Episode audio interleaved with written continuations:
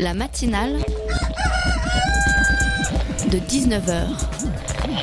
Et bah, c'est une émission qui parle de société, politique, euh, Culture alternative. On va aussi parler de sport, euh, de gens dans la rue. et l'actualité en règle générale. On va peut-être parler des corbeilles à linge pas en osier d'Auvergne. Voilà, il y, aura, il y aura des invités. Des sociologues, des invités chercheurs. Les invités ne diront que des choses intelligentes.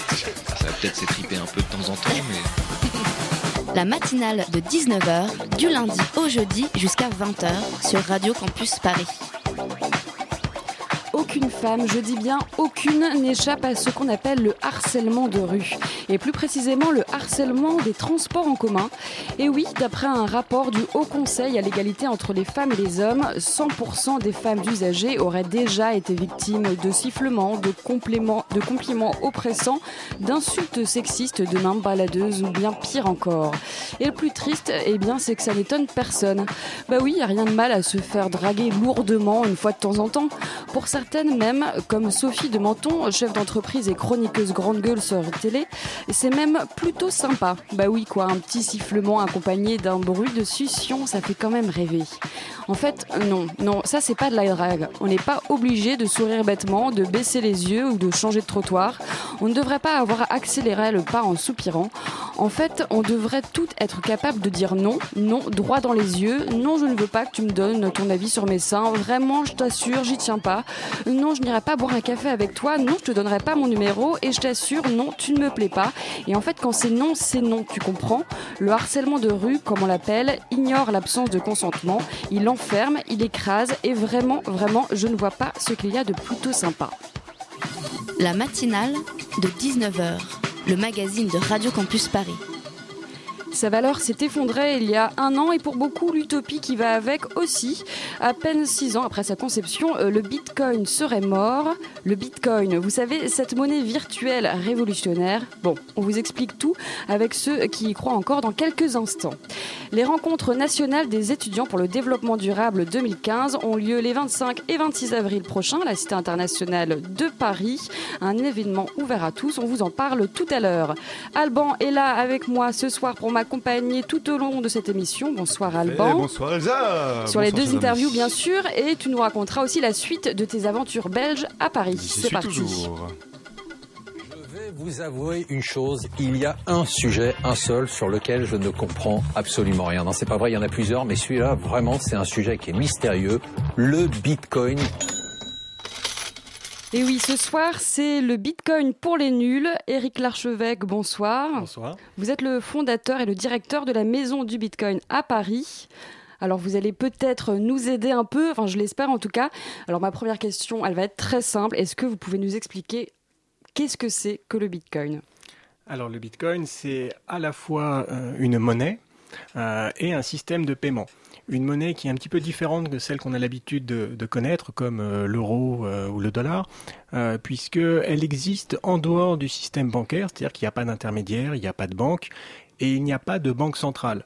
La monnaie est émise sur des principes mathématiques, elle existe sur Internet, dans le monde entier, et tout à chacun peut l'utiliser, se connecter, envoyer des paiements euh, d'un pays à l'autre euh, sans aucune limite, euh, restriction. Donc c'est très pratique. Donc ce que vous dites en deux mots, c'est que le, le gros avantage du Bitcoin, hein, de ce qu'on a, bah, qui est ce qu'on appelle un peu une crypto-monnaie, c'est qu'il n'y a pas de pouvoir central en fait. Il n'y a pas une, une banque centrale européenne qui va décider d'émettre de la monnaie ou pas.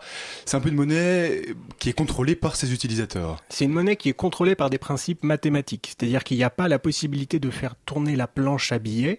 Euh, il y a un algorithme qui va déterminer la vitesse en fait d'émission de la monnaie, à savoir bah, combien est-ce à quel rythme la monnaie est émise. Euh, il y aura 21 millions de bitcoins au total. Là, toutes les 10 minutes, il y a 25 bitcoins qui sont émis. Et tous les 4 ans, cette, euh, ce montant va, va être divisé par deux. Donc c'est 21 millions au total et aujourd'hui il y en a combien? Aujourd'hui, il y en a 14 millions à peu près qui ont Oui, été émis. Et, et le dernier bitcoin ou morceau de bitcoin sera émis en 2130. Ouais, parce que c'est ça qui est, qui est fascinant, c'est que derrière, alors bon, euh, pour le, le commun des mortels, on va dire, hein, euh, typiquement pour moi, le Bitcoin, c'est simplement de l'argent sur Internet, mais en fait derrière, il y a tout un système de, de, de cryptographie, et en fait, euh, sur n'importe quelle personne peut en réalité produire de la monnaie à partir de son ordinateur. Alors oui, alors c'est pas aussi simple. On appelle ça des mineurs, c'est-à-dire que des gens qui vont miner. en deux mots, oui. Euh, en fait, la sécurité du réseau se base sur des calculs mathématiques. Euh, en fait, les chambres de compensation qui sont normalement euh, faits par des banques sont faits en fait par des, des- de manière décentralisée. C'est-à-dire que celui qui le souhaite peut investir dans du matériel informatique ou utiliser son ordinateur hein, pour simplifier et faire des calculs qui vont sécuriser le réseau. Et en échange de ce calcul, eh bien, il va être payé en Bitcoin. C'est un petit peu la l'incentive, euh, la, la, la carotte pour euh, faire pour donner des ressources informatiques au réseau. C'est ça donc. Excusez-moi, parce que moi, quand je vous écoute, je me dis, la première chose que je me dis, c'est mais c'est pas, c'est pas accessible à tout le monde le Bitcoin, parce qu'il faut avoir des notions euh, d'informatique, d'économie. C'est ça. C'est- Ça Alors, n'a pas vocation à, à être accessible peu à tout le monde. une monnaie de geek en quelque sorte. Est-ce que vous savez ce qui se passe en fait quand vous mettez votre carte de crédit dans un distributeur automatique? Pour... Non, a priori Non, alors que c'est très compliqué et pourtant vous, vous l'utilisez euh, tous sûr, les jours. Mais parce Là- que je peux l'utiliser sans savoir, en fait, tout simplement. Oui, et là, le Bitcoin, comme c'est quelque chose qui est un peu différent, on a envie de savoir. Et donc, c'est pour ça qu'on va se poser plein de questions. Mais si on prend un petit peu du recul, bien, le Bitcoin, c'est quoi? C'est un, wallet, un porte-monnaie dans lequel on va avoir un montant, une somme en Bitcoin. Ces Bitcoins, on peut les échanger contre des euros, au même titre qu'on peut faire du change avec du dollar. Et ensuite, eh bien, pour effectuer un paiement, c'est extrêmement simple, aussi simple que de payer avec sa carte de crédit. Donc, du point de vue de l'utilisation, si effectivement on veut pas rentrer dans le pourquoi, du comment, et je comprends pourquoi on a envie de rentrer dedans, eh bien, ça reste très simple et ça peut être utilisé vraiment par tout à chacun. C'est vraiment, c'est pas une monnaie de geek. Mais ceux qui utilisent le Bitcoin, en général, savent comment ça fonctionne et, pourraient- et peuvent l'expliquer. C'est quand même quelque chose pour les Alors, initiés. oui, au début, oui, euh, ça vient de là. C'est-à-dire qu'effectivement, à la base, c'est quand même une monnaie qui est cryptographique sur des principes mathématiques, donc qui a intéressé en premier lieu des universitaires, ensuite un petit peu des libéraux, ensuite des investisseurs, des spéculateurs. Il y a eu pas mal de phases dans le développement du Bitcoin. hein. Il y a eu une bulle, hein. on en avait parlé tout à l'heure avec le, le prix qui était monté à 1000 euros pratiquement On- le Bitcoin. On va en parler, puis qui, qui maintenant est descendu d'un Qui est tiers. descendu, oui, oui, euh, tout à fait. Donc, euh, tiers. mais et de plus en plus de gens l'utilisent parce qu'au final, euh, le Bitcoin euh, rend un service, rend des services, c'est pratique, ça permet de faire des choses qu'on peut pas faire avec l'euro ou le système bancaire, bancaire normal. Et donc, de plus en plus de personnes vont l'utiliser parce que ça va leur permettre de résoudre des vrais problèmes. Oui, alors, ce- pardon, Elsa, Non, non, je, te coupe, parce que j'allais dire depuis la, euh, cela dit, parce que depuis la fermeture hein, de, de la plateforme d'échange en ligne euh, MT, MTGOX. Mogox, hein, simplement, hein, euh, bah, le- et notamment depuis cet événement-là, le, le cours du Bitcoin a chuté, vous venez de le rappeler, hein, qu'il a, le- ça a perdu quasiment les deux tiers de sa valeur. Alors beaucoup disent, euh, et c'était un peu, Elsa introduisait ça au début, que le Bitcoin c'est terminé. Alors qu'est-ce que vous répondez aux gens qui vous disent, oh le Bitcoin c'était une belle aventure, mais bon, maintenant faut passer à autre chose. Hein. Alors, la, la mort du Bitcoin est à peu près annoncée euh, tout, euh, tous les 15 jours. hein. Il y a un site qui les recense, hein, ça s'appelle bitcoinobituary.com.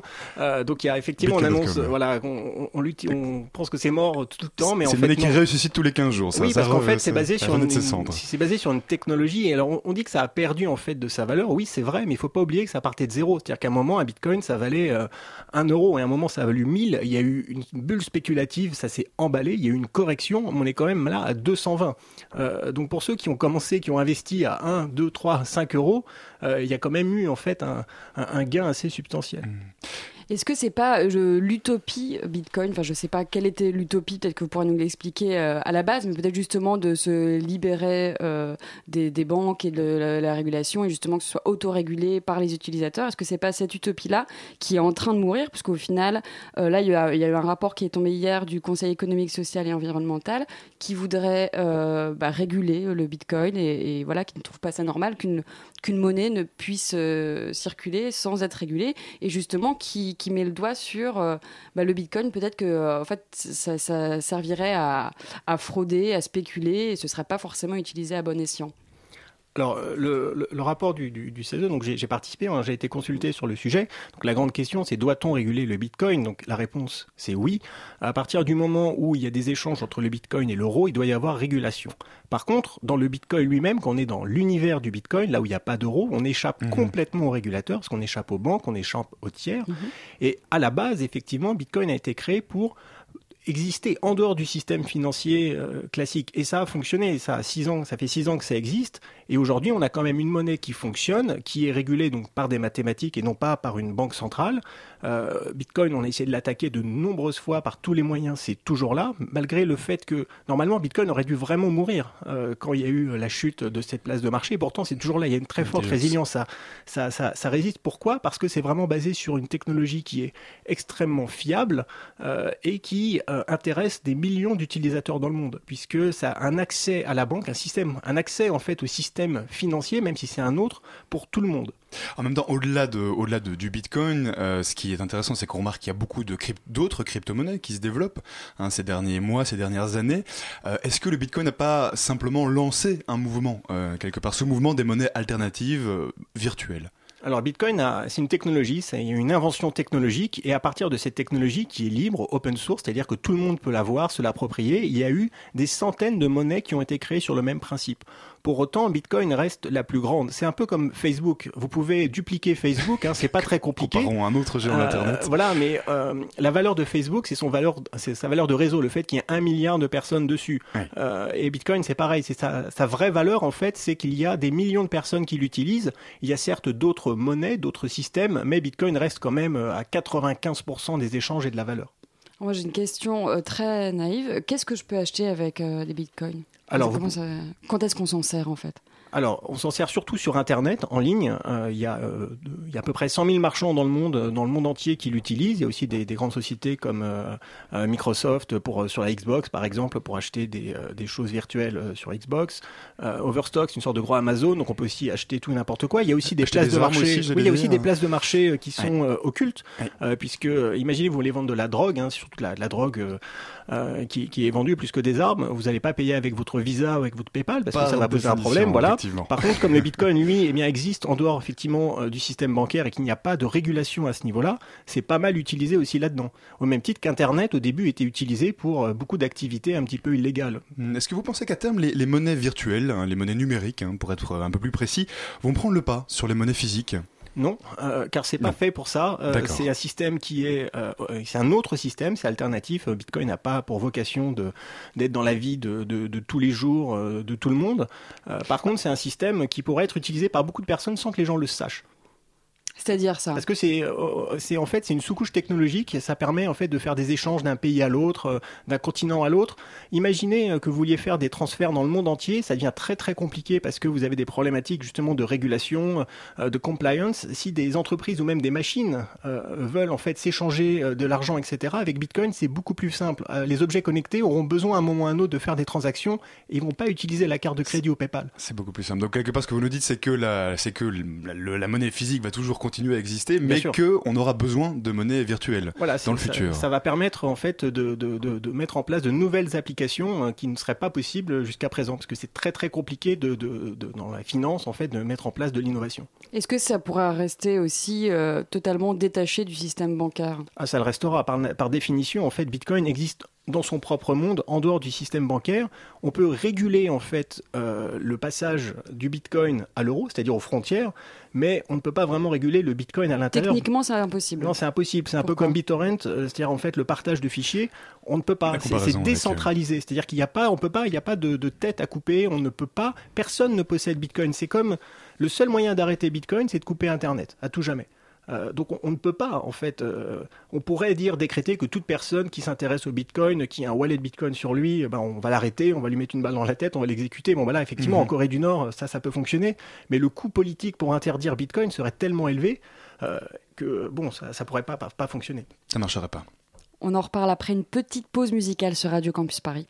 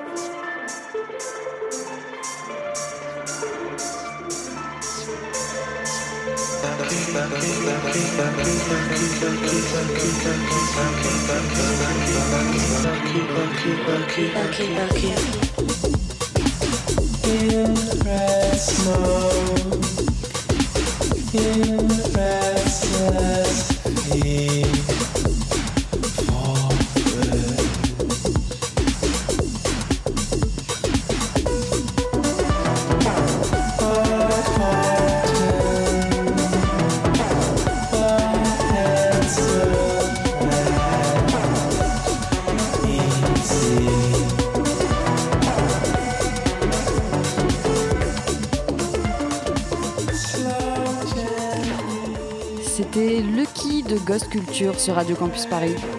La matinale de 19h du lundi au jeudi jusqu'à 20h sur Radio Campus Paris. Vous écoutez toujours la matinale de 19h sur Radio Campus Paris. On est toujours avec Alban et Eric, euh, l'archevêque de la Maison du Bitcoin. Et pendant cette pause musicale, on avait une discussion euh, très intéressante sur euh, l'euro, le Bitcoin, la différence. Et euh, vous nous disiez, Eric l'archevêque, que en fait, c'est- c'est l'euro qui est une monnaie virtuelle, c'est Oui. pas le Bitcoin. Oui, tout à fait. L'euro, c'est de l'argent dette. Si par exemple, sur votre compte en banque, vous avez 1000 euros, en fait, là, il n'y a pas 1000 euros dans la banque. Hein. Ce sont juste, juste des jeux d'écriture. On a l'impression que l'euro, ça existe parce qu'il y a des billets, il y a, il y a des pièces. Mais ça, c'est juste quelques pourcentages de la masse monétaire euh, réelle. Il y a des trillions d'euros qui existent euh, et euh, en fait, ils existent juste par des jeux d'écriture. euh, et ce sont des, c'est de la dette qui est émise. Avec le Bitcoin, c'est plus comme de l'or. C'est-à-dire quand, quand vous avez de l'or, bah, vous l'avez, c'est dans votre coffre. il peut pas disparaître comme Ah, ça. on l'a, là, le Bitcoin, on l'a, mais pas physiquement, quoi. On l'a. C'est comme un bon porteur. En Ouais. fait, ce que vous possédez en réalité, c'est ce qu'on appelle des clés privées. C'est une information qui vous permet de signer une transaction et de disposer de vos bitcoins. Donc, quand vous possédez des bitcoins, vous possédez cette clé privée, ce secret, cette information que vous pouvez très bien mettre dans un coffre. Et à partir du moment où euh, personne ne peut accéder à ce coffre, personne ne peut prendre vos bitcoins. C'est donc euh, vraiment de l'argent valeur. Euh, et Et il existe vraiment en fait. D'ailleurs, euh, après les 21 millions euh, qu'on va, qu'on Miner, aura- ouais. voilà, qu'on va miner, euh, en quelle année vous nous disiez tout à l'heure? Ça va se terminer en 2130, mais disons que dans très 10 ans, dans, dans 10 ans, il y aura déjà 99% de la masse monétaire qui aura été mise. ouais. D'accord. On se projette un petit peu, ça, ça fait, ça fait fort loin, ça fait fort mathématique, mais. mais ça veut dire que quand il y aura plus de. Non, bon, après, voilà, je peux, j'arrête avec mes C'est une monnaie euh. déflationniste. C'est un peu comme si vous aviez miné tout l'or qui existe. Voilà. Donc, euh, c'est, euh, c'est- il n'y a pas d'inflation. hein, c'est une monnaie déflationniste. Il y en a 21 millions. Il n'y en aura pas un de plus. Cours d'économie en direct dans la matinale de Ouais. Radio Campus Paris. C'est passionnant. Alors, on, on va peut-être venir, hein, Eric Larchevêque, sur ce que vous faites. hein. C'est la raison pour laquelle on vous invite d'ailleurs, c'est que vous avez lancé en 2014 la maison du Bitcoin, la fondation du Bitcoin. La maison. La maison, la maison, c'était correct. Euh, on- alors concrètement, qu'est-ce que les gens euh, peuvent, venir faire, peuvent venir faire dans, dans cette maison? Euh, Il y, a, il y a deux choses, hein, si, si j'ai bien suivi. Ils peuvent venir échanger de la, des euros contre du Bitcoin, Oui. de la monnaie contre du Bitcoin, euh, et ils peuvent aussi euh, avoir des explications sur ce qu'est le Bitcoin en fait. Exactement. Donc, c'est un espace physique. hein, C'est une vraie maison. Qui, qui Euh, est situé dans Paris. C'est situé par rue 35 rue du Caire, c'est en face de Numa, euh, dans le deuxième arrondissement. euh, et effectivement, la première fonction, eh bien, c'est de d'expliquer le Bitcoin. Donc régulièrement, on fait des, des sessions de questions-réponses, un peu des, des formations. C'est gratuit, c'est ouvert à tous. Il suffit d'aller sur notre site de, de, de s'inscrire. Et on propose aussi effectivement un comptoir de change où les gens viennent avec des euros, repartent avec des Bitcoins. C'est ça. Alors ce compteur de change, il est quand même assez rare. Hein. Je veux dire, à ma. Connaissance, il y a, il y a juste euh, à Londres, il y en a, il y en a, a quelques-uns dans le monde, distributeur. Quelques-uns dans le monde, mais ils sont assez rares.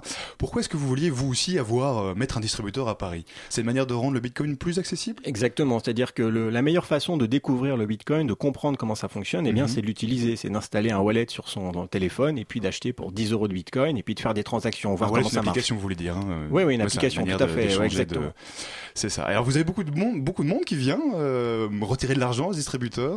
Alors, bah, entre enfin, les gens. Euh, remettre de l'argent et puis repartir Oui, avec. bah, euh, en- entre les gens qui viennent poser des questions euh, sur le Bitcoin, qui viennent effectivement faire des opérations de change, on peut avoir jusqu'à une centaine de personnes par jour qui passent. C'est ça. Et concrètement, en fait, on arrive avec, bah, avec des billets d'euros Oui. et puis on repart avec quoi?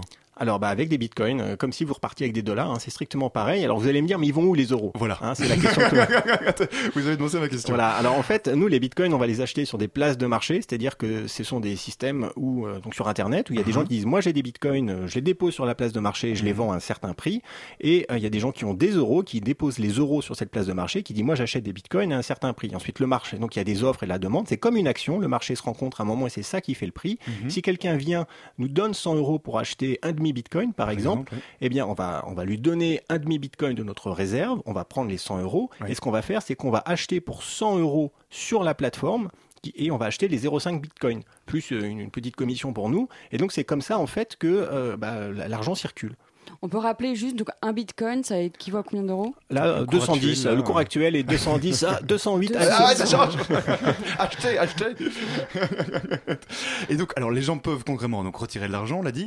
Et puis il y a tout un aspect euh, formation. hein. Vous, vous Oui. me disiez aussi durant la pause que vous faites des formations aux entreprises, par oui, exemple. tout à fait. Euh, Il y a des entreprises qui s'intéressent, qui veulent comprendre un petit peu le Bitcoin ou l'innovation, euh, au même titre qu'on qu'on essaie de comprendre un peu l'Internet en 95. euh, donc ça fait partie des choses bah, qu'on qu'on doit comprendre, qu'on doit regarder. Donc il y a des entreprises qui viennent, euh, euh, voilà, ils sont 30, 40, et on leur explique un petit peu, un petit cours magistral sur le Bitcoin. Et c'est intéressant, ça leur donne des perspectives complètement différentes. Euh, Et vous dites que sur votre site internet que le Bitcoin pour les entreprises hein, présente des risques et des opportunités. Euh, c'est concrètement les opportunités pour une entreprise dans le Bitcoin C'est quoi? Alors bah, par exemple, si vous avez beaucoup de transferts à l'international, Mhm. Euh, le Bitcoin peut s'avérer très utile. Mhm. Un exemple, hein, on avait un client qui avait besoin en fait d'acheter une page de publicité dans un journal aux États-Unis, quelque chose de très classique, qui avait Mhm. un bouclage. Il devait envoyer 5000 dollars. Euh, ils acceptaient pas le crédit en face, hein, donc il fallait vraiment envoyer 5000 dollars. Faire ça par PayPal, ça aurait coûté très cher. Ils l'ont fait par Bitcoin. En 15 secondes, le truc était, était résolu. Par la banque, ça aurait mis une semaine, 15 jours avec euh, les systèmes internationaux. Mhm. Et ça tourne bien, ça, ces, ces séminaires, etc. Il y a beaucoup de gens qui viennent vous voir, euh, beaucoup d'entreprises qui viennent vous voir, par exemple? Alors des entreprises euh, un petit peu moins, surtout des particuliers qui veulent comprendre le Bitcoin et qui Mhm. veulent soit investir dedans, soit tout simplement comprendre mais c'est quoi le Bitcoin, un peu comme vous me demandez. ouais. Et pour acheter du bitcoin, on, est obligé de venir chez vous ou on peut le faire directement sur internet euh Alors vous pouvez faire chez nous, euh, vous, euh, il faut une pièce d'identité hein, comme, comme un change, donc Ouais. il faut donner sa- son identité pour faire l'opération et vous pouvez aussi le faire sur Internet. La, la différence c'est que ça mettra un petit peu plus de temps puisque vous allez faire euh, une ouverture de compte dans une place de marché. Et c'est quel genre de, de personnes qui, qui viennent euh, échanger euh, 250 ou plus euros pour avoir du bitcoin qui viennent chez vous Alors, il y a des gens qui, qui veulent qui veulent investir. hein, c'est une catégorie de gens qui, au même titre, qui vont euh, ensuite reviviennent pour acheter de l'or. Ben, il y en a qui achètent du bitcoin parce qu'ils pensent que ça va s'apprécier en valeur ou qui veulent comprendre comment ça marche. Il y a aussi beaucoup de gens qui font du transfert d'argent, c'est-à-dire que qui vont envoyer euh, de- des bitcoins en Afrique parce que ça va leur coûter finalement moins cher ou ce sera plus rapide que des systèmes comme Western Union ou MoneyGram. Et en Afrique, le bitcoin, ça, ça fonctionne bien? Bah ça oui, Ça, mais à l'envers. C'est-à-dire qu'en fait, on, va, on peut considérer que le Bitcoin, ça permet de relier des agences de change entre elles sans qu'elles soient liées par des contrats. Euh, Puisqu'on peut faire en fait ces échanges de Bitcoin de gré à gré euh, de manière sécurisée et ensuite chaque agence va faire le changement euh, Bitcoin, euro ou CFA euro, enfin CFA Bitcoin. Donc ça fonctionne très bien. C'est-à-dire, alors cela dit, vous avez, euh, on parle d'information, mais vous avez un magnifique agenda hein, sur votre site internet avec tous les événements liés au Bitcoin. Alors j'étais un peu surpris parce que quand on le regarde, je- il y avait un seul événement prévu pour euh, pour avril. Alors du coup, euh, ma question c'était, bah, est-ce qu'il y a euh, un peu un manque d'engouement? Et puis surtout, en fait, est-ce qu'il y a, est-ce que vous constatez vraiment ce besoin d'information à propos du Bitcoin? Parce que là, on en parle, mais Alors c'est très cyclique, hein. c'est-à-dire que quand le, le Bitcoin a- est monté à 1000 dollars, c'était la folie. quand c'était intéressant, d'un Voilà, ça- exactement. il y avait de Là, le. Le- le- le prix diminue, donc ça intéresse moins les gens. Ouais. Euh, on, n'en dans... parle que quand ça n'intéresse personne. Ouais, c'est ça. on, est, on est dans une course de fond, c'est-à-dire qu'on est là sur la durée. Nous, on est Oui. persuadé que le Bitcoin, c'est une technologie transformative hein, Mm. qui va vraiment changer, à mon avis, euh, la vie pour des millions, des milliards de personnes, parce que euh, il y a des gens qui, il y a 2 milliards de personnes qui n'ont pas accès hein, au système bancaire dans le monde, et le Bitcoin, ça peut être une C'est solution. ça, pour les microcrédits, pour le. Pour pas mal de choses, ouais, tout à fait. Euh, mais bon, ça va mettre du temps. On parle de 5 ans, donc euh, il faut aussi s'armer va. de patience. Vous pensez vraiment que le Bitcoin va, avec les, les monnaies, les crypto-monnaies de manière générale, vont modifier notre rapport à l'argent dans, les années à venir Oui, parce que là, vous avez un système euh, où il n'y a pas de banque, il n'y a pas d'intermédiaire. euh, vous pouvez euh, librement utiliser votre argent dans le monde entier à un coût marginal, de façon extrêmement optimisée et simple au final. hein. même si ça paraît très compliqué, tout ça, l'usage est très simple. Et c'est quoi votre motivation concrètement euh, pour poursuivre ce travail-là? C'est, de se dire voilà on va un peu on va un peu changer le monde ou bien on va on va justement permettre euh, l'éclosion de quelque chose? C'était quoi votre objectif initialement quand vous avez lancé cette maison du, du Bitcoin? Nous, on est des amoureux de la technologie, hein, on est des ingénieurs, les startups à la base, et il y a vraiment une technologie extrêmement fascinante euh, qui permet de faire fonctionner euh, cette monnaie de manière décentralisée. Mhm. Euh, et on, voilà, c'est la technologie qui nous intéresse, avec beaucoup d'applications qui seront même autres que la monnaie, des systèmes de contrats pour des objets connectés, des machines. Enfin, il y a beaucoup de choses à explorer, et c'est vraiment cet aspect technologique qui nous a motivés à la base. Oui, parce que vous êtes, vous êtes ingénieur de formation, Oui. hein, c'est ça qu'il faut le, le rappeler. Et vous êtes à la base deux à l'origine de cette initiative? Oui, oui, tout à fait. Très bien. Bah, merci beaucoup. Merci à je, vous. je sens, non, mais je sentais qu'on on- on on aurait pu en parler Voilà, on pourrait en reparler, etc. pendant mais- des heures. Moi, je pense que je vais aller prendre des cours de Bitcoin à la maison du Bitcoin. hein. L'adresse, euh, c'est où d'ailleurs? On le Donc, euh, rappelle. 35 rue du Caire à Paris 2e, c'est en face de Numa. Très bien. Merci beaucoup, Eric Larchevêque, d'être venu ce soir. Merci. Merci à vous.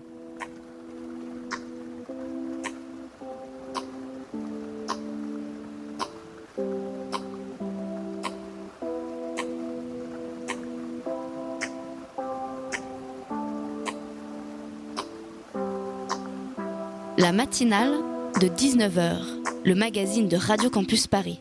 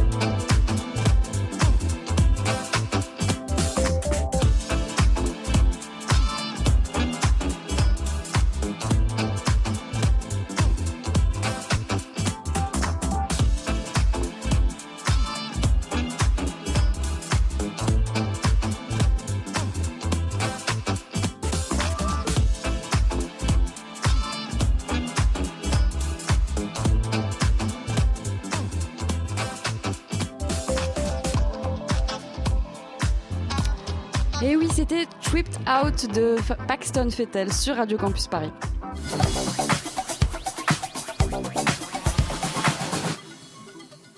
Vous écoutez toujours la matinale de 19h, toujours sur Radio Campus Paris. Alban est toujours avec moi et vous ne le savez peut-être pas encore, mais Alban, tu es franco-belge et oui, tu nous viens de Bruxelles. Oui, Et depuis quelques mois, tu découvres Paris. Alors, oui. qu'est-ce que tu penses de ce beau mois d'avril parisien? Eh oui. Ah pardon, c'est à moi. Alors, eh bien, eh bien Elsa, aujourd'hui, je voudrais vous parler du printemps qui vient d'arriver sur Paris. Eh oui, j'avais quitté Paris vendredi dernier et la vieille dame avait froid. Elle avait encore ses habits d'hiver. Les arbres étaient nus, l'air était glacial et les gens avaient des écharpes. Et voilà qu'en à peine trois jours, en l'espace d'un week-end en fait, Paris est passé de l'hiver au printemps, du blanc au vert, du froid à la chaleur. Ah oui, chers amis, je dois vous avouer quelque chose. Je n'avais encore jamais vu Paris l'été, en fait. Et vous savez, je suis arrivé en hiver. Et pour moi, l'hiver à Paris, c'était un temps normal, hein, ni trop chaud, euh, un peu froid. Et pourtant... Et pourtant, la première chose que j'ai remarqué, Elsa, en arrivant, ou plutôt en revenant dimanche soir à Paris de mon petit week-end, eh ben, c'était tout le vert qu'il y avait sur les arbres. Hein. Un vert pas normal, un vert chlorophylle, un vert tout neuf qui était apparu comme ça, tout d'un coup, on ne sait pas pourquoi. Et puis ensuite, j'ai senti l'air chaud qui arrivait sur mon visage. Alors que je rentrais chez moi, peu à peu, j'ai senti les odeurs de la ville qui se réveillaient. Hein les odeurs des jardins, de l'asphalte chaud, des crottes de chiens qui pourrissent, de l'urine sur les trottoirs, du vomi dans les ruelles, enfin bref, des senteurs qu'on avait presque oubliées, hein, tous emmitouflés qu'on était dans nos gros et nos grands manteaux d'hiver. Et puis en plus, lundi matin, je l'ai vu. Oui, je l'ai vu. Les gens étaient un peu plus contents, Elsa. Oui, je sais Eh pas, oui. un, un peu plus heureux. Enfin, un petit quelque chose. Hein. Et, et oui, chers amis, vous le cachez bien, mais ce lundi, je vous ai vu. Hein, tout coincé que j'étais avec vous dans les lignes B du RER, dans la grisaille du quotidien. Il y avait chez vous un petit grain de bonne humeur. Pas grand-chose, hein, un petit rien. Mais juste assez pour se sentir bien. Alors Elsa, j'ai été me balader du côté du canal Saint-Martin.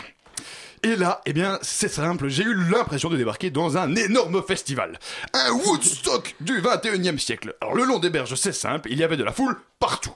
Hein, il y avait des gens sur les bancs, sur les ponts, dans les cafés, par terre. Il y avait des gens qui jouaient de la guitare, d'autres qui buvaient de l'alcool, et d'autres... euh, enfin bon, en fait, tout le monde buvait presque... Enfin, tout le monde buvait de l'alcool, ou bien, ou bien quasiment. Mais c'était tellement sympa hein, Et en plus, Elsa, on m'a dit que c'est comme ça tout l'été sur Paris Et qu'en plus, il y avait Paris-Plage Alors non, franchement, Elsa, moi je te le dis, mes vacances, cette année, je les prends à Paris mais puisque c'est tellement sympa de voir, l'école, de voir les gens dehors, hein, d'aller se faire une terrasse. Hein, oui, faire une terrasse. Hein, une nouvelle expression qui est réapparue comme par miracle cette semaine. Hein, euh, D'ailleurs, se faire une terrasse, il faudrait qu'on en reparle parce que trouver une table au soleil en été, enfin au printemps, c'est au moins aussi compliqué que pour le PSG de battre Barcelone. Autant dire que parfois on perd. Bon, et c'est un peu pareil avec le Vélib. Hein. Durant l'hiver, j'avais presque toujours des Vélib à ma disposition. Et j'avais presque commencé à croire que c'était normal. Mais plus maintenant, hein, parce que c'est le non. printemps. Hein, par exemple, hier, je suis sorti de chez moi, j'ai vu quelqu'un prendre le dernier Vélib de la station sous mes yeux. Hein, Peut-être que les utilisateurs de Vélib me comprennent. Quelqu'un a pris le Vélib sous tes yeux. Ah, Ça? oui, il a pris le dernier Vélib euh, alors que j'étais juste là et, et sans, franchement, sans rire, elle a trouvé un Vélib l'été, euh, enfin plutôt le printemps à Paris, c'est c'est reconnu comme un sport olympique? Ça pourrait se tenter, hein. Enfin, enfin bon, donc du coup, bref, je, je marche. Et là, vraiment, quand même, un Paris change, mais bon, hum, chers amis, Paris ne change pas vraiment non plus. Hein. Par exemple, il y a toujours euh, des gens dehors. hein. Avant, tu pouvais encore les ignorer parce que c'était l'hiver, hein, qu'ils allaient dans des refuges, dans le métro. Mais là, ils sont là, hein, devant chez toi, devant ta porte, tout emmitouflés dans des cartons, des couvertures. Et ils te rappellent, de manière assez lancinante, que tu as bien de la chance d'avoir un petit chez toi. Bon, et puis sinon, hein, les gens continuent à klaxonner, les moustiques arrivent, la pollution est toujours là, la canicule n'est plus loin, mais enfin ne gâchons pas notre plaisir, chers amis. Paris est passé à l'heure du printemps et c'est très bien comme ça. Le printemps à Paris, c'est un peu comme si, en l'espace de trois jours, d'un simple week-end, Paris avait revêtu sa tenue d'été. Comme si Paris avait changé de visage, comme si Paris était devenue toute verte et souriante. Et même si au fond, on sait bien qu'elle reste la même, et bien le printemps à Paris, c'est quand même tellement bien. Bon, à présent, il ne reste plus qu'à attendre, Elsa, que les Parisiens deviennent eux aussi tout verts et tout souriants. Hein Mais bon, ça, c'est une autre histoire. Et je, je me dis, Elsa, tu crois que peut-être avec un, un peu de Vivaldi, ça pourrait marcher hein? Qu'est-ce que tu crois? Je pense, ouais. Ouais, il y a moyen. Alors, chers amis, devenez-vous aussi tout verts et souriants Merci beaucoup, Alban, pour cette superbe Merci chronique toi. printanière. La matinale de 19h sur Radio Campus Paris. Les rencontres nationales des étudiants pour le développement durable 2015 auront lieu dans 10 jours, les 25 et 26 avril, à la Cité internationale universitaire de Paris. Elles sont organisées, bah, comme tous les ans, par le réseau français des étudiants pour le développement durable. Ça coule de source, le REFED. Louis, bonjour, tu es chargé d'organiser ces rencontres pour le REFED. Alban, tu es toujours là jusqu'à la fin de l'émission, euh, de toute façon. Et euh, je pense que tu voulais nous rappeler un petit peu ce que c'est que le REFED, parce que nous, on les connaît bien, ils sont avec nous dans la maison des initiatives étudiantes à Paris. mais, tout le monde ne les connaît pas. Non, ça, comme je débarque, et peut-être vous aussi, chers amis auditeurs, en deux mots, hein, brièvement, qu'est-ce que c'est que le euh, REFED, hein, Réseau français des étudiants pour le développement durable? Bah, C'est en fait un réseau qui est né en 2007, hein, à la suite des premières assises nationales étudiantes du développement durable, qui est organisée à l'époque par une association euh, étudiante de Toulouse. Le constat, en fait, c'était qu'il n'existait aucune structure pour rassembler toutes les énergies. Euh, alors bon, des étudiants ont décidé de se coordonner hein, et donc ils ont lancé la, la REFED hein, avec une vingtaine d'associations. Le alors, REFED. Le REFED, pardon, le REFED. Alors aujourd'hui, le REFED, c'est quand même pas moins de 100 associations étudiantes à travers toute la France. Hein, c'est pas mal. sur votre site, euh, euh, vous, dites, vous parlez d'environ 6500 étudiants et vous essayez de sensibiliser à l'environnement, notamment avec toute une série de propositions. Vous avez fait un livre blanc, etc. voilà. Et donc votre but, c'est vraiment de sensibiliser. Alors, première question que j'aurais envie de, vous poser, c'est est-ce que les, étudiants sont réceptifs quand vous leur parlez de, développement durable? Euh, la plupart, oui. Euh, après, il y en a beaucoup qui savent pas exactement ce que c'est développement durable. D'ailleurs, euh, la preuve, ce que tu viens de dire, développement durable, c'est pas que de l'environnement. C'est un terme valide. C'est pas valide. Ça comprend tout. Ça comprend tout ce qui est économique, société de la société en son ensemble en fait. Comment est-ce que comment est-ce que vous le définiriez euh, le, bah, grosso modo? Le développement durable en gros c'est simplement euh, apprendre à vivre de façon euh, agréable avec les autres, avec son environnement, avec son porte-monnaie aussi, parce que ça joue. Mhm. Et voilà et donc l'objectif du REFED c'est de mettre en lien toutes les assos étudiants de développement durable entre elles pour les aider à, pour faire des synergies entre elles, c'est leur donner des outils pour euh, qu'elles portent leur voix, pour qu'elles soient plus entendues, pour qu'elles puissent lancer plus de plus euh, d'actions. Et voilà. Et donc l'objectif final du REFED, c'est de sensibiliser 100% les étudiants au développement durable. Mhm. Et ça, ça s'améliore euh, d'année en année et de il y rendre a de plus en plus des étudiants qui sont intéressés tout, par tout à fait. Bah, je pense que la plupart des étudiants des jeunes de façon générale sont sensibles à ces questions. Simplement ils savent pas forcément à qui s'adresser ils savent pas forcément comment faire pour être plus durable parce qu'on leur dit toujours euh, un peu votre touper votre robinet trier vos déchets mais bon on voit pas trop à quoi ça sert. Là l'idée c'est vraiment de leur donner des outils d'avoir une vision à la fois macro et micro de ce que de ce que c'est de ce qu'ils peuvent faire à leur échelle euh, pour, dans le, pour permettre justement ce développement durable et donc le deuxième objectif du REFED, c'est de rendre aussi 100% des campus durables. Pour, parce qu'aujourd'hui, par exemple, on prend un exemple, par exemple, la fête de Nanterre, c'est une vraie passoire énergétique. Il y a, y a des choses qui se font, euh, comme dans toutes les universités, mais c'est pas encore tout à fait ça. Et le meilleur moyen de sensibiliser les gens, c'est encore de leur donner l'exemple. Vous avez des, beaucoup de retours de la part des, institutions, etc. Quand vous, quand vous, typiquement, vous faites un livre blanc, hein, comme vous en avez déjà fait, euh, quand vous dites voilà, il faudrait mettre ça et ça et ça en place, concrètement, euh, on, on, vous dit pas un peu, bon, vous êtes gentil, mais bon, allez jouer ailleurs. Euh, non, au contraire, on a des soutiens justement auprès des ministères. On a quand même agréé avec le ministère de l'écologie, le ministère du développement, de l'enseignement supérieur aussi. Oui, oui, tout à fait. on a des partenariats, voilà, donc on a des partenariats avec quelque part votre démarche. Quoi. Voilà, c'est ça. Il y a, tu dix, jours à peu près, il y a notre présidente qui est passée sur la chaîne parlementaire à la Assemblée nationale. Euh, donc c'est vraiment, on porte un discours qui est vraiment entendu et euh, relayé par euh, les hautes instances, on va dire. Mhm. après, bon bah auprès de eux aussi, parfois, il faut aussi euh, les sensibiliser. Donc, euh, c'est pas, on fait ce qu'on peut, on essaye. ce qu'on a. on porte comme on peut. des fois, ça passe, des fois, ça passe moins, mais bon. Dans l'ensemble, c'est plutôt bien accueilli et ça, ça, et comme je vous l'ai dit, d'année en année, on va grandir. Plus en plus de, plus en plus de demandes. Alors, vous organisez aussi des formations hein, pour apprendre, par exemple, à faire un, bilan de mobilité ou bien un bilan carbone. Mm. Euh, est-ce que vous, il y, a une forte demande pour ça? Et vous pensez que c'est vraiment important de, de, voilà, de former, de former les, les jeunes, de former les étudiants? Sur, euh, bah ces notions-là Oui, bien sûr. Il y en a, par exemple, pour la question de la mobilité, par exemple, mon campus c'est loin à 30 km, donc euh, dans ma tête, je suis obligé de prendre la voiture pour y aller. Est-ce qu'il n'y a pas d'autres moyens d'y aller? Mhm. Bah, on peut mettre, par exemple, justement un plan mobilité. Donc, euh, soit essayer de, donner les transports en commun qui existent, ou bien organiser, mettre en place une plateforme de covoiturage pour que les personnes, les étudiants qui habitent dans un même coin puissent venir ensemble en voiture. C'est plus sympa, c'est plus convivial. Ça limite le, la, euh, les émissions, Émissions. ça, ça coûte moins cher. Et donc euh, le voilà. but c'est de donner des outils concrets aux Voilà, étudiants pour ça. que du coup eux puissent agir à leur niveau. C'est ça, le- c'est ça Par exemple, on a aussi un guide pour euh, mettre en place une alimentation euh, responsable sur son campus. Bah, Mhm. on leur dit, bah, voilà, si vous pouvez aller voir les responsables de votre campus, vous pouvez leur proposer ça ou ça pour mettre en place une alimentation bio, plutôt locale ou ce genre de choses. Et en général, non seulement c'est demandé par les étudiants qui savent pas forcément comment faire, mais dès qu'on leur donne les outils, ils sont contents de pouvoir agir. Mhm. Euh, les universités, les écoles en général sont plutôt contentes aussi parce qu'elles savent pas non plus forcément comment faire. Et au final, tout le monde s'y retrouve parce que c'est quand même meilleur pour la santé, c'est plus sympa, c'est meilleur pour le budget, etc. Et donc, euh, toutes ces, ces formations, ces livrets, etc., vous les faites en collaboration avec toutes ces assos, etc., ou alors c'est vraiment vous qui impulsez? Bah, euh, nous, on est un réseau, donc euh, sans nos assos, on n'existe Oui, pas. Donc, euh, Je veux dire, est-ce que c'est un réseau mais- qui, qui oui. est vraiment dirigé par, par- enfin, dirigé par sa tête, où, où il y a vraiment une impulsion, ou alors c'est de la coordination de c'est plein d'assos c'est les deux, c'est-à-dire que des fois, le REFED va lancer quelque chose et mobiliser ses associations, et inversement, des fois, c'est les associations qui disent tiens, mais là, il y, a un il y a un truc qu'on peut faire, euh, est-ce que vous pourrez pas euh, coordonner, euh, fa- faire en sorte que ça grossisse? Mhm. Notre objectif, un de nos objectifs, c'est de porter la voix des associations. Donc, c'est-à-dire, s'il y a une association qui a une solution, euh, mais qui n'arrive pas à la faire connaître autour, euh, autour d'elle, bah nous, on est là justement pour la relayer, la faire connaître et la développer à plus grande échelle. C'est quoi les alors justement hein, euh, les associations relais toute une série de, de demandes. C'est quoi les demandes qui, reviennent le, plus souvent hein? Par exemple, j'ai vu que vous aviez fait une enquête sur une alimentation plus responsable. Mais de manière générale, c'est quoi qui remonte le plus? C'est quoi les, les priorités en fait sur les campus?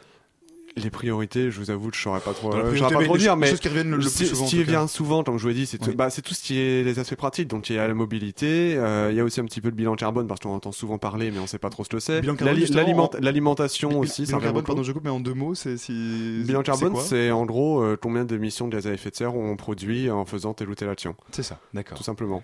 Donc euh, via le chauffage, par exemple, si on veut réduire son impact environnemental, donc son bilan carbone, bah, on va mettre euh, des fenêtres isolantes, on va réduire le chauffage. Euh, premier avantage, donc ça pollue moins. Deuxième avantage, bah, du coup, ça coûte moins cher euh, pour, euh, parce qu'on a besoin de moins d'énergie pour chauffer. Mhm. Pour euh, fa- faire des voyages en voiture, par exemple, le covoiturage, ça aide à réduire le bilan carbone. Et voilà. Et du coup, alors vous organisez aussi des concours, hein, par exemple, j'ai vu que euh, des, des concours qui s'appelaient, notamment j'en ai vu un qui s'appelait Mets ton campus à l'envers, hein, euh, à l'envers A-N-V-E-R-T, Bien sûr. euh, évidemment, hein, et donc où, là concrètement, bah, voilà, si, il fallait un certain nombre d'étudiants qui s'engagent à faire un, un tri sélectif, et donc pour que, bah, c'était un peu une manière de demander à l'établissement euh, en échange euh, de mettre des poubelles multitri dans, dans les salles de cours, ça fonctionne bien les, les concours, etc., les, les côtés euh, un peu hum, interactifs, Ludiques. euh, ludiques, Bah, oui. Oui, euh, ça, on pousse les étudiants à agir. euh, donc- enfin, on les pousse, on leur propose d'agir, et il y en a beaucoup justement qui sont frustrés parce qu'ils peuvent pas agir, ils savent pas comment faire. Mhm. Et là, il y a un concours, on leur dit, bah tiens, si tu veux agir, bah vas-y, il y a la possibilité là. Donc euh, euh, voilà, c'est ça. Eux, ils sont ravis en général. En plus, ça leur permet souvent d'acquérir des compétences, des connaissances. Ça leur permet de se mettre en avant eux-mêmes et puis d'a- d'aider à développer leur campus. Euh, oui, ça, plaît beaucoup. Et un des premiers pas pour euh, commencer à agir en faveur du développement durable, c'est justement d'aller aux rencontres euh, nationales qui ont lieu dans 10 jours. On en parle juste après ça.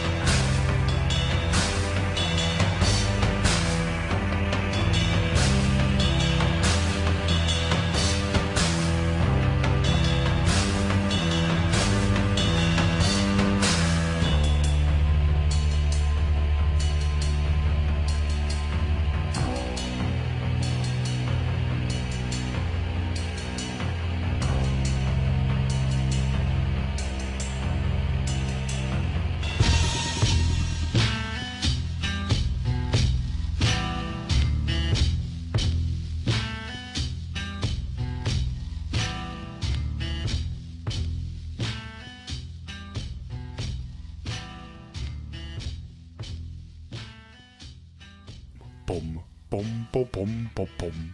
C'était dernier étage de Diabologum.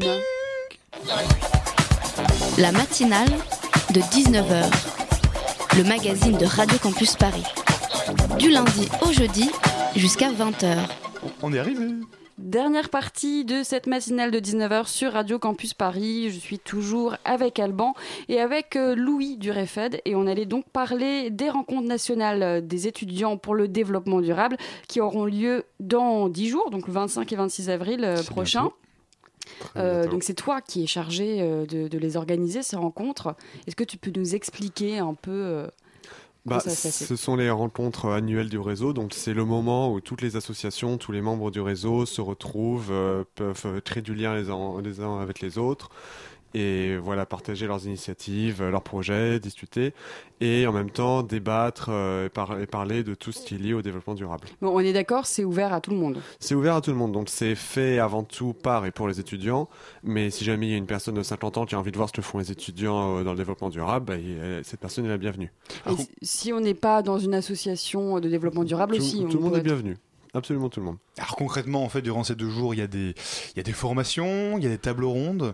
Euh, L'idée, c'est quoi? C'est de, de, de discuter ensemble, de, de se former aussi? Alors l'idée c'est d'apprendre, c'est de découvrir, c'est de rencontrer, c'est aussi de Mhm. s'amuser quand même parce que euh, c'est aussi C'est important dans la vie étudiante de s'amuser. Ouais. Euh, voilà donc concrètement le programme c'est en 4 temps, euh, enfin on va peut-être 4 temps et demi même. C'est précis. Le- en, en gros, le samedi matin, c'est des débats. Donc là, on va avoir quatre débats cette année. Il y en aura un sur l'alimentation du futur, donc qu'est-ce qu'on mangera euh, dans les années à venir? Euh, il y en a un sur la COP 21, donc la conférence Paris Climat 2015. Oui, on va en reparler, oui. Il y en a un troisième sur le lien entre climat et biodiversité et un quatrième sur tout ce qui est consommation collaborative, donc les nouveaux modes de consommation, d'échange, etc. Euh, après ça, donc il y a le déjeuner. Donc euh, pour euh, une des spécificités de cette année, c'est que la totalité des repas, de, que ce soit matin, midi ou soir, c'est fait uniquement à partir d'un vendu. Donc pour, pour, mettre, euh, en a- pour mettre en avant la problématique du gaspillage alimentaire dont on parle pas mal en ce moment. Mhm, effectivement. Ensuite, l'après-midi, pendant toute l'après-midi, on a un forum avec une trentaine d'associations qui sont présentes, qui feront des animations euh, assez funky. Euh, et puis l'idée, c'est aussi qu'ils se présentent eux-mêmes, euh, qu'ils disent ce qu'ils font, et donc qu'ils fassent un petit peu de réseau, on va dire. Euh, à côté de ça, on parle de ça, on a plusieurs animations. Donc, on va avoir une table ronde, un débat sur le développement durable dans les campus, une projection d'un film documentaire sur les problèmes de biodiversité. On va avoir aussi un brainstorming pour aider un projet étudiant lié au développement durable à se développer. Et j'en oublie un autre. Ah oui, on aura une séance de projection de- d'initiatives aussi, parce qu'il y a beaucoup de projets, d'initiatives qui sont portés par des jeunes et qui apportent des solutions concrètes euh, et franchement assez stylées, il faut le dire, euh, dans la vie de tous les jours, mais on ne les connaît pas forcément. Donc l'idée, c'est de les mettre en avant et de montrer que même si on est jeune, même si on est étudiant ou jeune diplômé, On peut quand même. on peut euh, se lancer, on peut agir et on peut faire des trucs géniaux qui marchent très bien. Assez stylé, c'est-à-dire, c'est quoi comme initiative par exemple? Euh, Il y en a plein. Il y a par exemple, euh, il y en a, il y a, excusez-moi, j'ai du mal parce qu'il y en a beaucoup. Euh, Il y a par exemple quelqu'un, un ami qui a lancé un moteur de recherche. C'est un petit peu du style Google, sauf que en fait, quand on fait une recherche sur Google, il y a de l'argent qui est reversé à Google Ouais, et il y a à peu près la moitié qui lui qui permet à Google d'augmenter son chiffre d'affaires, euh, de faire des bénéfices dessus. sûr. Bah là, l'idée, c'est que ces bénéfices, euh, au lieu qu'ils reviennent à l'entreprise, c'est l'utilisateur qui décide où ils vont. Et donc, euh, il, peut, il décide, à, chaque recherche, il gagne ce qu'on appelle une goutte d'eau qui symbolise la somme d'argent que- qu'il a rapporté à l'entreprise. Mhm. Et après, il décide de la donner à tel ou tel projet partenaire.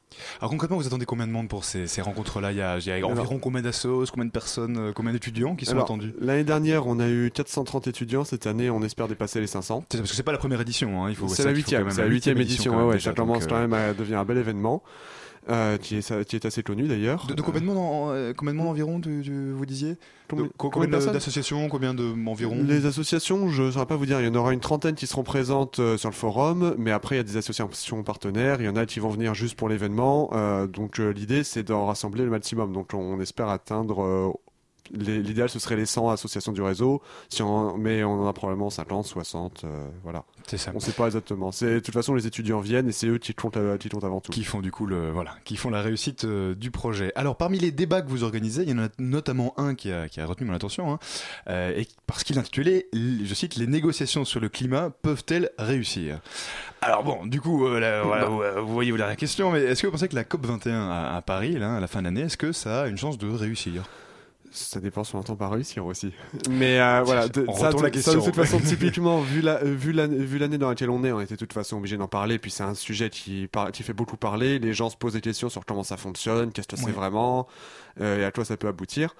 Euh, moi, ce que je pense, euh, voilà, c'est que les négociations, de toute façon, elles auront lieu. Il y aura un accord à la fin. La question, c'est s'il sera suffisant ou non. Alors je vais peut-être retourner la, la question parce qu'il y a aussi parmi les ateliers que vous organisez, il y en a aussi un qui est, qui est, qui est fait euh, et qui a pour but de- de- d'expliquer, de, voir comment est-ce que les associations peuvent se mobiliser dans le cadre de la COP 21.